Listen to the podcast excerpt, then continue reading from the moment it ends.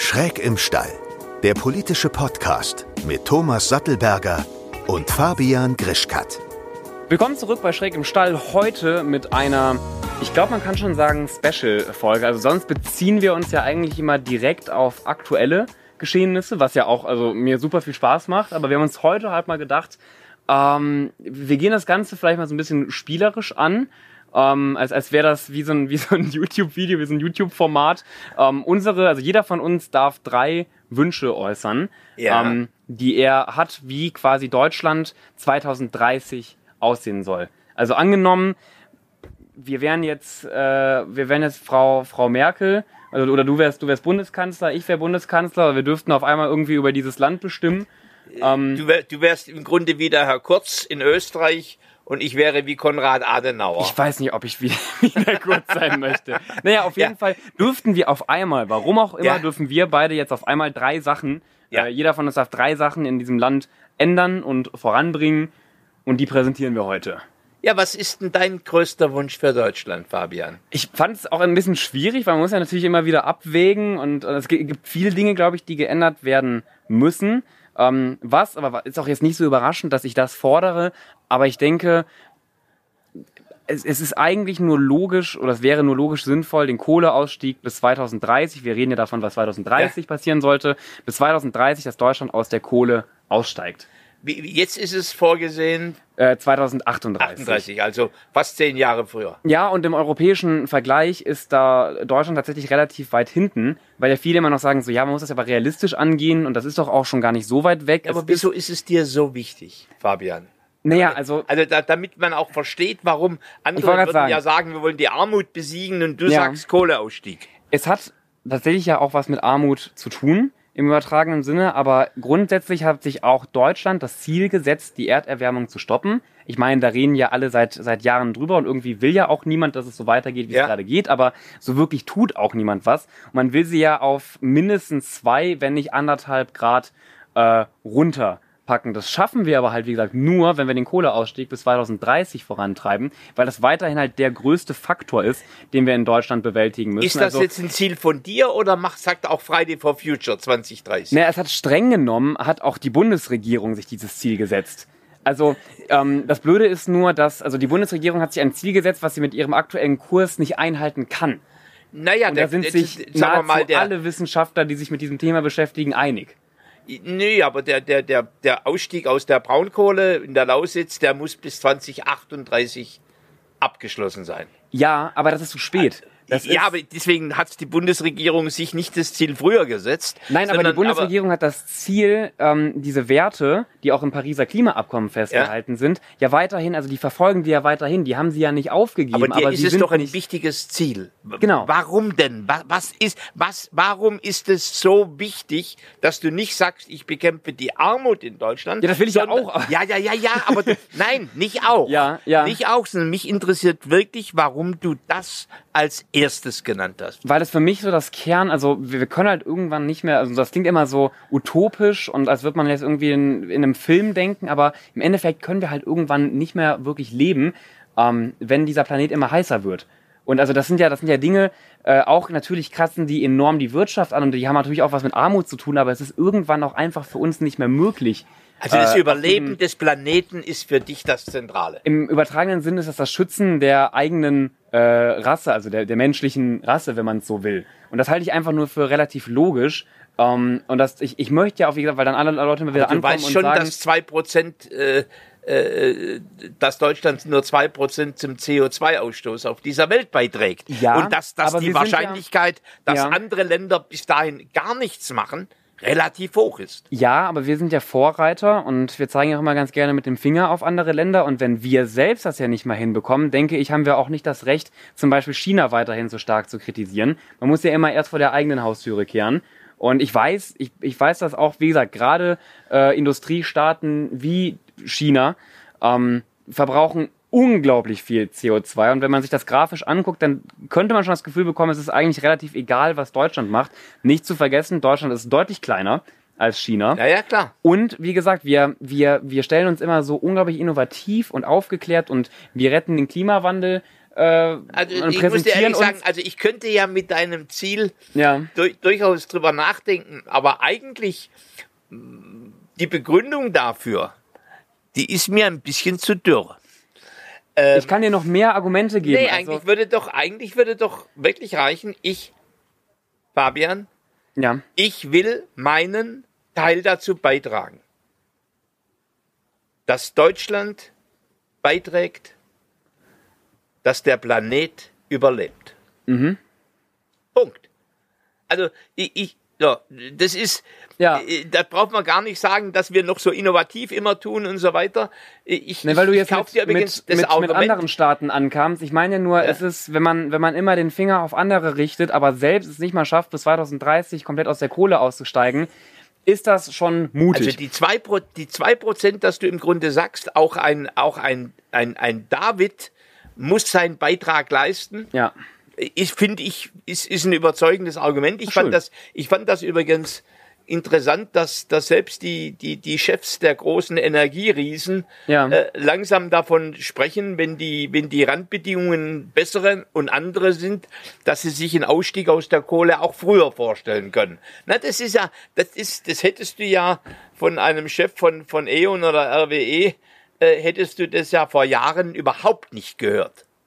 Ja, und ich höre das auch immer noch sehr differenziert. Aber ist auch egal, ich glaube, den, den Punkt habe ich jetzt äh, klargestellt. Was ist denn dein erster Punkt? Was willst du denn ändern bis 2030 oder im Jahr 2030? Also ich würde, ich möchte, dass Deutschland nicht mehr ein so gespaltenes Land ist wie heute. Und diese Spaltungsprozesse, die gehen ja heute zwischen Ost und West, äh, die gehen heute zwischen den sozial Privilegierten äh, und den sozial nicht Privilegierten oder, oder Schwächeren. Sie gehen zwischen denen, die in diesem Lande schon immer oder ganz lange waren äh, und denen, die, die relativ frisch in dieses Land gekommen sind. Äh, sie, sie, sie gehen zwischen den sogenannten Reichen und, und den Armen. Äh, Sie gehen zwischen denen, die die Digitalisierung beherrschen und denen, die es nicht beherrschen. Ja. Ich wünsche mir, ich glaube nicht, dass die Spaltungen ganz weggehen können. Manche sind ja auch ganz hilfreich um, im Ringen, aber dass sie nicht so tief sind wie heute. Ja, also ich glaube auch da muss man, also ich, ich stimme dir vollkommen zu und ich glaube, da muss man natürlich aber auch differenzieren. Also natürlich gibt es eine andere Mentalität in einer Stadt wie, sagen wir jetzt zum Beispiel mal Dresden im Vergleich zu Köln. So, das ist, da, da, da sitzen andere Kulturen, da ist die, die Art wahrscheinlich ein bisschen anders, aber es darf nicht sein, ähm, dass zum Beispiel durchschnittlich äh, in, in Dresden es viel weniger digitalere Jobs gibt als zum Beispiel in NRW allgemein oder in einer Stadt wie Köln. Also da würde ich, find jetzt wieder anders argumentieren. Nee, aber ich finde, die Chancen müssen eigentlich, also ich, ja, ich finde, ich Ch- Chancen heißt ja nicht digitale Jobs, sondern Chancen heißt Beispiel, hochwertige aber, Jobs. Genau, das war, nein, klar. Ähm, aber ich kenne viele, auch, auch viele meiner Freunde, die ich mittlerweile habe, kommen aus, aus ostdeutschen Ja. Städten und sind eben relativ schnell eigentlich geflohen. Ähm, natürlich ist man dann auch so ein bisschen verpönt, immer die, die, die, die Ossis quasi dann zu den Westis rüber, rüberlaufen, aber einfach weil sie, weil sie kaum eine, zum Beispiel, wenn du ein krasser Filmemacher werden möchtest, hast du einfach in, in, im Osten Deutschlands, in Dresden, viel beschissenere Chancen, als wenn du zum Beispiel nach Berlin, nach aber, München aber oder wenn nach du Köln gehst. Holzfiguren schnitzen möchtest, Ja. dann hast du in Deutschland viel weniger Chancen im Westen. Al- Also ich Aber würde welcher junge Mensch will denn Holzfiguren Nein, schnitzen? langsam. Also ich lasse mir, da, ich lass mir das Thema Spaltung nicht so zerreden, wie du das gerade machst. Äh, also das halte ich, weißt du, ich halte es eine ziemlich egoistische Debatte, die du gerade führst. Nee, Moment mal, ich, eine, ich wollte lass mich mal bitte nur, ausreden. Ja. Du redest auch gerne lange. Äh, Nein, ich möchte, ich habe über die Spaltung in Ost und West gesprochen. Ja. Über die Tatsache, dass nur 20 Prozent der ostdeutschen Führungskräfte äh, in, in, in eigentlich Firmen führen in, im Osten Deutschlands, Ja. dass kaum ein ostdeutscher äh, Hochschulpräsident ist. Äh, ich spreche darüber, dass die, die, die, die Ostdeutschen häufig das Gefühl haben, dass die Errungenschaften ihrer demokratischen Revolution eigentlich verloren gegangen sind. Ja, ich stimme Über solche zu. Themen. Also ich möchte nicht die Diskussion führen, wie viel Digitalos haben wir in, in Dresden und wie viel Digitalos haben wir in Köln. Ja, aber Entschuldigung, sondern das hängt direkt damit zusammen. Ja, aber ich, ich, du, will- eigentlich müsstest du erkunden wollen, warum es mir wichtig ist. nicht mir deine Meinung aufdrücken. Okay, warum ist es. Na, ich wollte doch nur sagen, dass ich deinen Standpunkt vollkommen verstehen kann und dass Ja, ich die äh, großen Unterschiede sehe. Ja, aber ich, das ist, aber du hast es im Grunde aus einer ganz engen Perspektive, nur zu sagen, wir sind deine Freunde. Da habe ich mir gedacht, Mensch, der Fabian, der hat das ganze Thema der Spaltung zwischen Ost und West, hat er gar nicht in dieser ganzen Breite äh, erfasst. Thomas, und du hast nicht erfasst, dass wir einen Generationen-Podcast haben und ich dir lediglich sagen wollte, dass meine Generation auch merkt, dass wir da immer noch große Unterschiede haben. Ja, Happy Birthday. Aber, warum interessiert sich das Thema denn so sehr? Ja, weil, weil eine gespaltene Gesellschaft Ja. Nicht imstande ist, ihre Probleme zu lösen. Weder auf dem Gebiet der Gesundheit, ne, zu sagen, wir wollen keine Zweiklassenmedizin, Ja. äh, noch auf dem Gebiet der Bildung, dass wir da keine Spaltung haben wollen, weder auf dem Gebiet, wie gehen wir mit Nationalismus äh, und, und Rechtsradikalismus um, ähm, bis hin zur, zum Thema der, der Frage der Integration geflüchteter Menschen.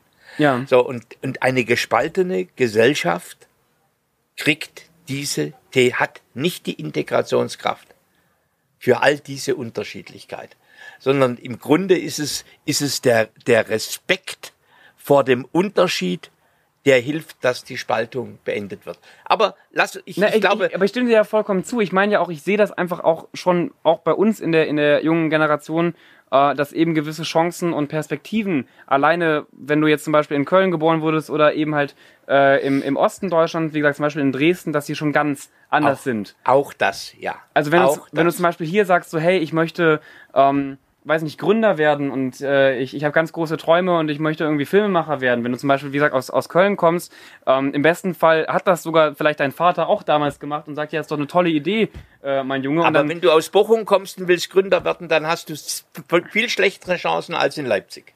Ja, klar, auch, Also auch im, ich meine ja nur, aber, aber doch dann tendenziell in, in ostdeutschen, auch gerade Dörfern Also und, und Kleinstädten hast du es, glaube ich, dann doch oft noch mal ein bisschen schwieriger, als wenn du zum Beispiel Aufschwung. am Rande von, von, von Köln oder Düsseldorf oder auch wenn du in Bochum wohnst. Das Ruhrgebiet Also ich- hängt ja ich- auch nicht mehr so Ich hinterher. tue jetzt deinen verengten sagt. Generation äh, Blickwinkel übernehme ich jetzt und sag, äh, du hast recht, aber mir geht's generell um die großen Spaltungsprozesse in der Gesellschaft. Okay, aber Was da- ist denn das zweite Genau, Thema? weil das, das Lustige ist, ich habe nämlich gerade gedacht, vielleicht schnappst du mir meinen zweiten Punkt weg. Ähm, aber Welchen denn? Der, der könnte in deinem nämlich schon drin sein, aber ich würde ihn gerne noch ein bisschen konkretisieren. Und zwar die Gleichstellung von Frau und Mann, bezogen vor allem auf den Punkt in Führungspositionen. Ähm, also man, man kann, wie gesagt, tausende Podcasts machen, wo man darüber diskutiert, welche Unterschiede es noch in Deutschland zwischen Frauen und Männern gibt. Und man wird immer wieder in verschiedene Kategorien kommen. Aber was mich halt extrem ankotzt, ist, dass halt, also faktisch einfach 97 Prozent der Führungspositionen in diesem Land Männer sind. Also anders gesprochen, gerade mal drei Prozent der, der Führungskräfte sind Frauen. In einem scheinbar sehr innovativen und gleichgestellten Land. Aber du weißt schon, dass wenn du über Führungskräfte sprichst, du nicht über die große Zahl der Frauen sprichst, die in Branchen arbeiten, die deutlich weniger verdienen. Also auch da ist es ja schon. Ja, und es, es schon. ja, und es gibt noch, wie gesagt, es gibt, es gibt ganz viele Felder, gerade bei dem, bei dem Thema Mann und, und Frau, aber ich wollte mich jetzt um, man, man muss ja so einen Punkt auch ein wenig realistisch formulieren. Also ich halte es auch für realistisch, dass Frauen irgendwann hoffentlich endlich komplett gleichgestellt sind, aber man muss die Punkte auch mal konkretisieren und ein entscheidender Punkt sind halt eben Führungspositionen. Gibt es und da in deinem brauchen Leben- wir eine Quote. Gibt es in deinem Leben ein Erlebnis, das dazu geführt hat, dass du das Thema für so wichtig hältst? Ähm, nicht, also jetzt nicht direkt persönlich. Ähm, ich meine, ich bin ja auch keine, keine, keine Frau.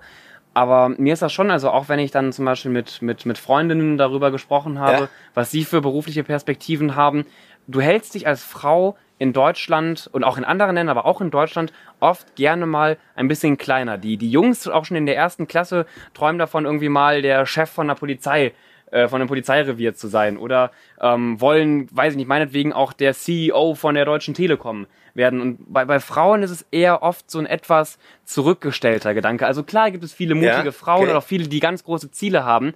Aber, und, und auch da, ähm, weil du mich ja auch wahrscheinlich dann fragen würdest, wie ich das alles erreichen, ähm, Nee, frage ich dich nicht. und das kommt sonst, aber auch, ich will nur sagen, natürlich ist es auch ein Bildungspunkt. Also ich finde, es wird auch in Schulen viel zu wenig darauf eingegangen, ähm, dass es eben diese großen Unterschiede gibt. Also man geht im Biologieunterricht mal darauf ein, dass halt Männer da unten was hängen haben und Frauen eben nicht. Aber auf diese soziale Ungerechtigkeit gehst du vielleicht mal in zwei Stunden im Politikunterricht Aber oder halt in Gesellschaftslehre ein. Aber Wenn Frauen jetzt aber sagen würden,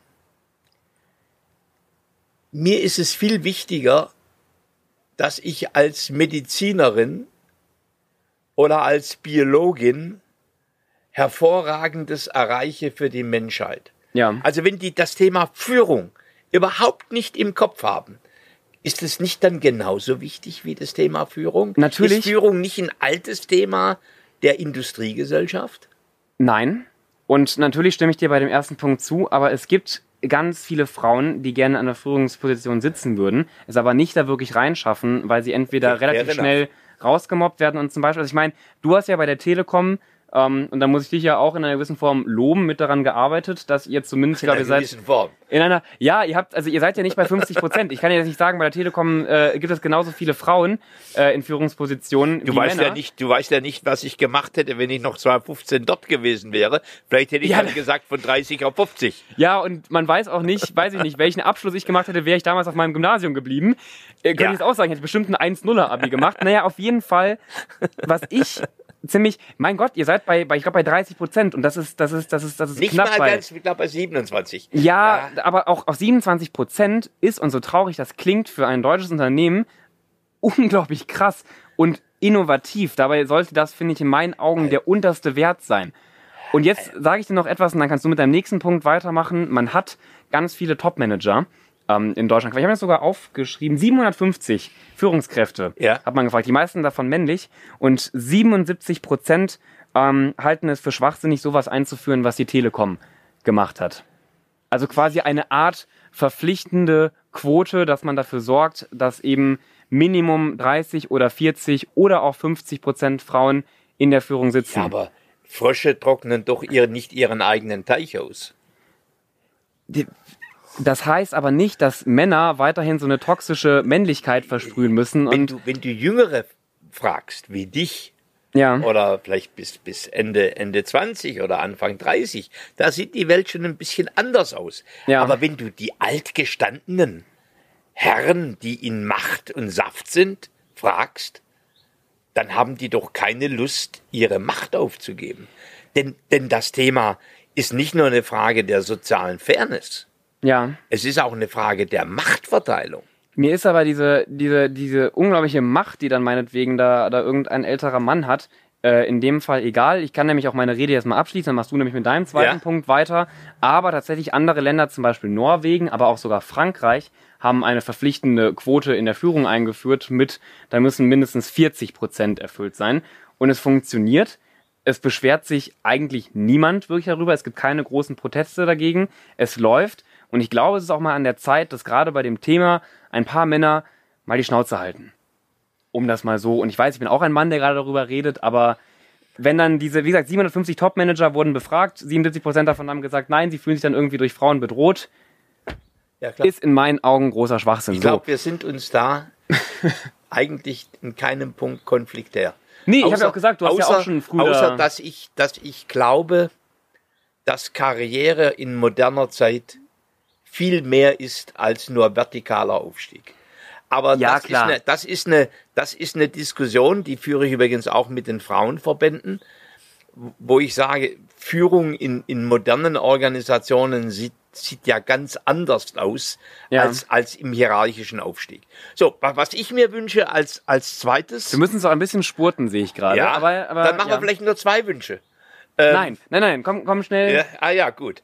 Ähm, was, was ich mir wünsche, ähm, ist, dass wir wieder ein Land werden, äh, in dem Menschen nicht nur wünschen, in die Sicherheit des Staates dort einen Beruf zu finden oder in, in Firmen abhängig beschäftigt zu sein, sondern dass wir ein Land werden, wo das in ordentliche Berufsfelder sind in der Verwaltung und in der Wirtschaft, aber wo mindestens auch ganz viele Menschen sagen, ich bin gern freiberuflich, ich bin, bin gern Gründer, ich bin gern Unternehmer meiner Talente und nicht dieses Thema der Abhängigkeit was ja dazu führt, dass andere Ver Verantwortung für mein Leben übernehmen, äh, dass das so ausgeprägt ist wie heute. Also auch in einer gewissen Form mehr Mut für Jobs, die quasi nicht in so einem klassischen Angestelltenverhältnis passieren. Also, Ja, wie du gerade schon gesagt hast, Gründer, äh, Gründer, Freiberufler, so Freelancer, ja, natürlich. Wobei ich, ich sag mal so. Ja, es muss ja nicht unbedingt immer nur der Mut sein, sondern vielleicht fängt es schon damit an, äh, dass der Staat Selbstständige nicht schlecht macht.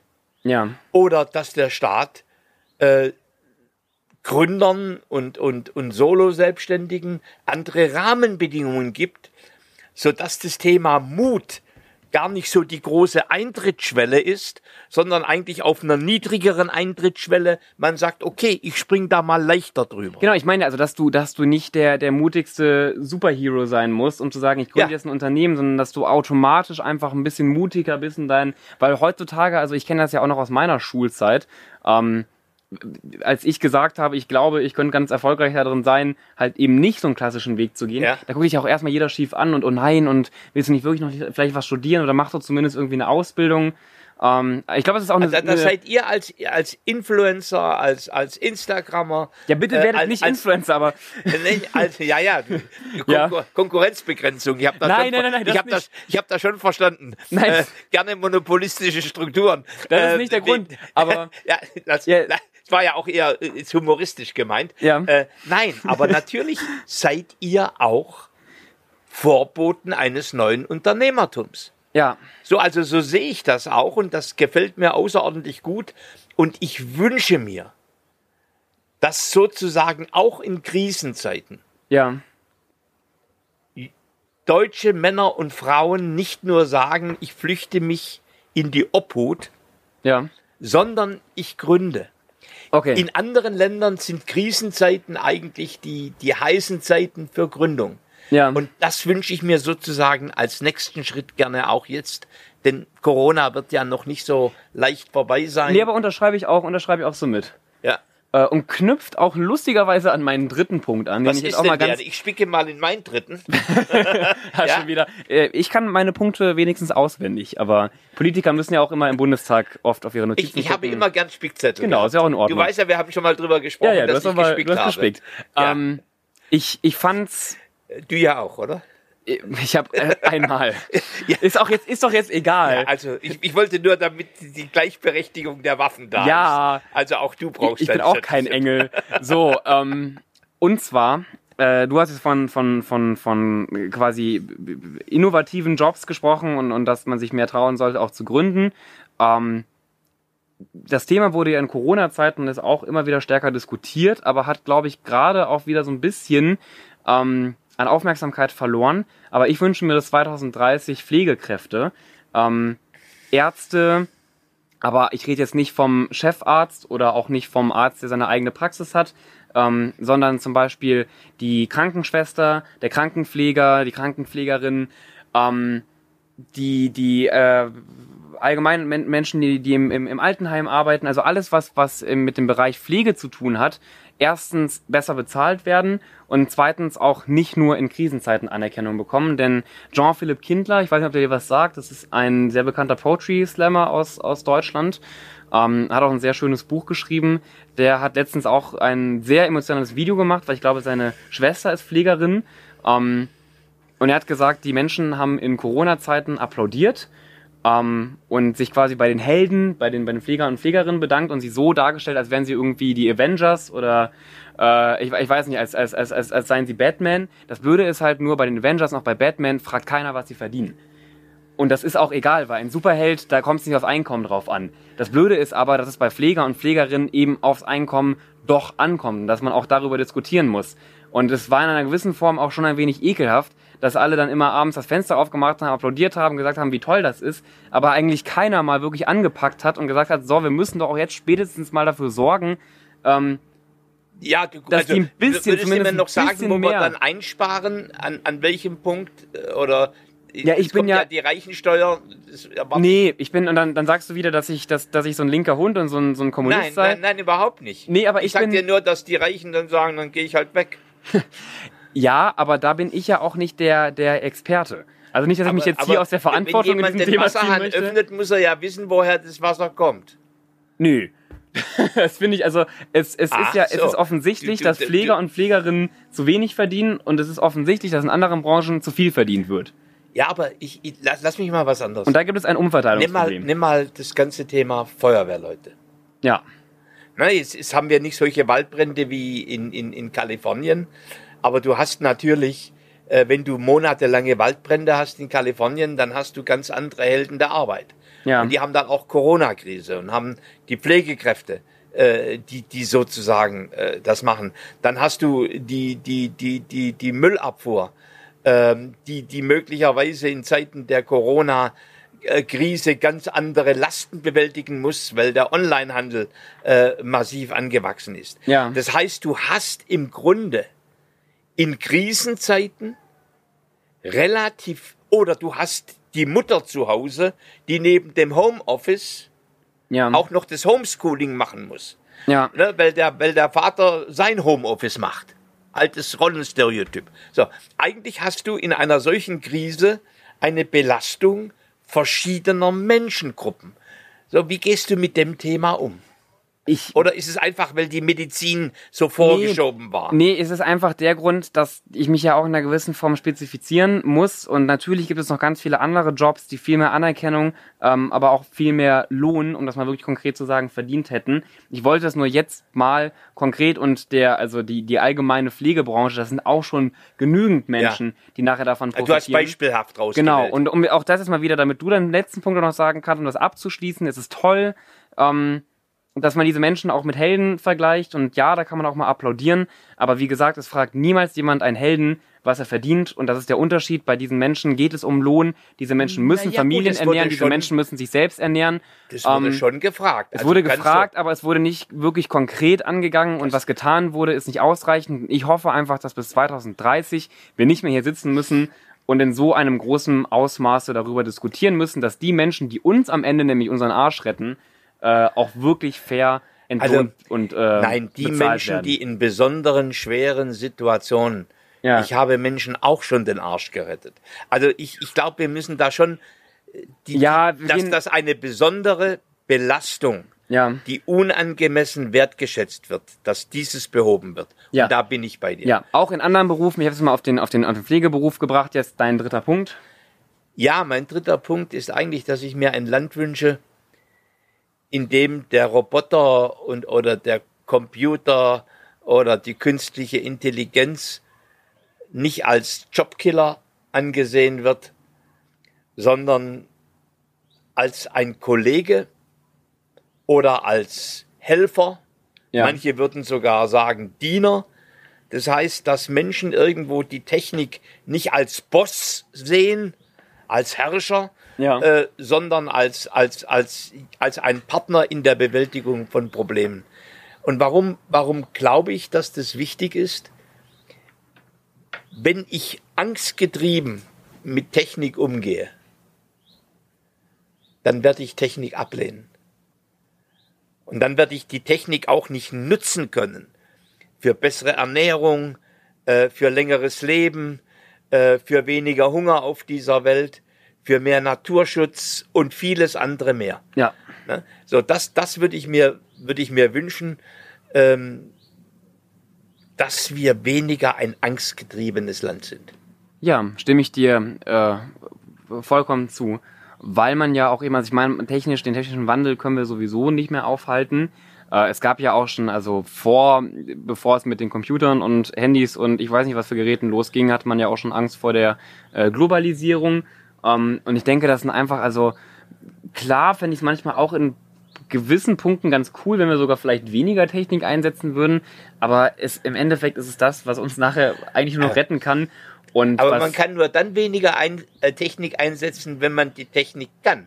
ja, Und dann entscheidet, ich setze weniger ein. ja, ja, genau. Und das, also, ich meine, ich würde mir auch wünschen, dass ich zum Beispiel weniger am Tag am, am Handy bin, aber im Endeffekt sind Smartphones eine krasse Errungenschaft des 21. Jahrhunderts und wir können ja nicht mehr zurückgehen, wir können ja nicht mehr in die, in die Steinzeit gehen, wir können ja auch das Rad nicht mehr wegwerfen. Also insofern gehört zu dem Thema Technikfreude auch das Bewusstsein, wie gehe ich kompetent und souverän mit Technologie um. Ja, und das Bewusstsein, dass wir uns auch einfach, also sich dagegen zu stellen, das ist wie ein Kampf gegen Windmühlen.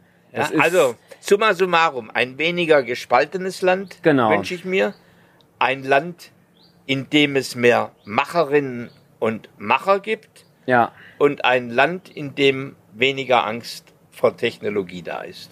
Ja, und ich schließe mich ja im Endeffekt eigentlich diesen Forderungen an, natürlich nochmal krasser bezogen auf die äh, Klimapolitik, Ja. dass wir auch wirklich die Ziele, die wir aufgestellt haben, auch daran festhalten und sie realistisch angehen und nicht einfach nur darüber reden und uns im Hintergrund von irgendwelchen Konzernen. Nicht wiederholen jetzt. Es- jetzt Punkt zwei, ähm, das und das geht ja auch auf deinen Punkt ähm, mit, mit, dass wir, dass wir also soziale Ungerechtigkeit Ja. äh, in dem Bezug bei mir jetzt auf, auf Frauen ja, vor allem angehen und Punkt drei, ähm, ja, dass, dass, dass eben Jobs, die wichtig für das Überleben der Menschen in diesem Land sind, auch das nachher an Anerkennung und an Lohn bekommen, was ihnen eben zusteht.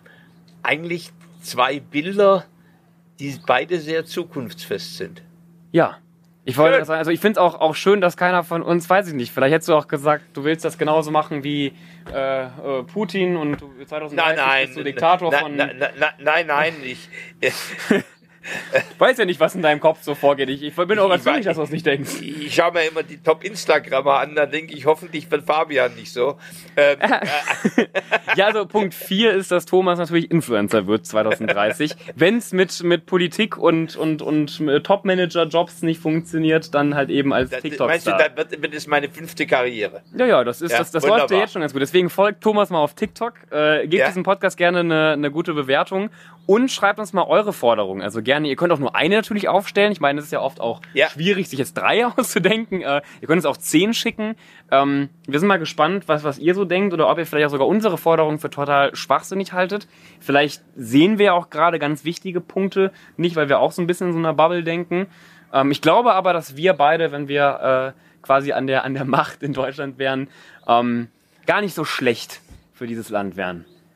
Man weiß ja nicht, wie es ausgehen würde, aber Also zumindest würde man ein gutes Foto abgeben.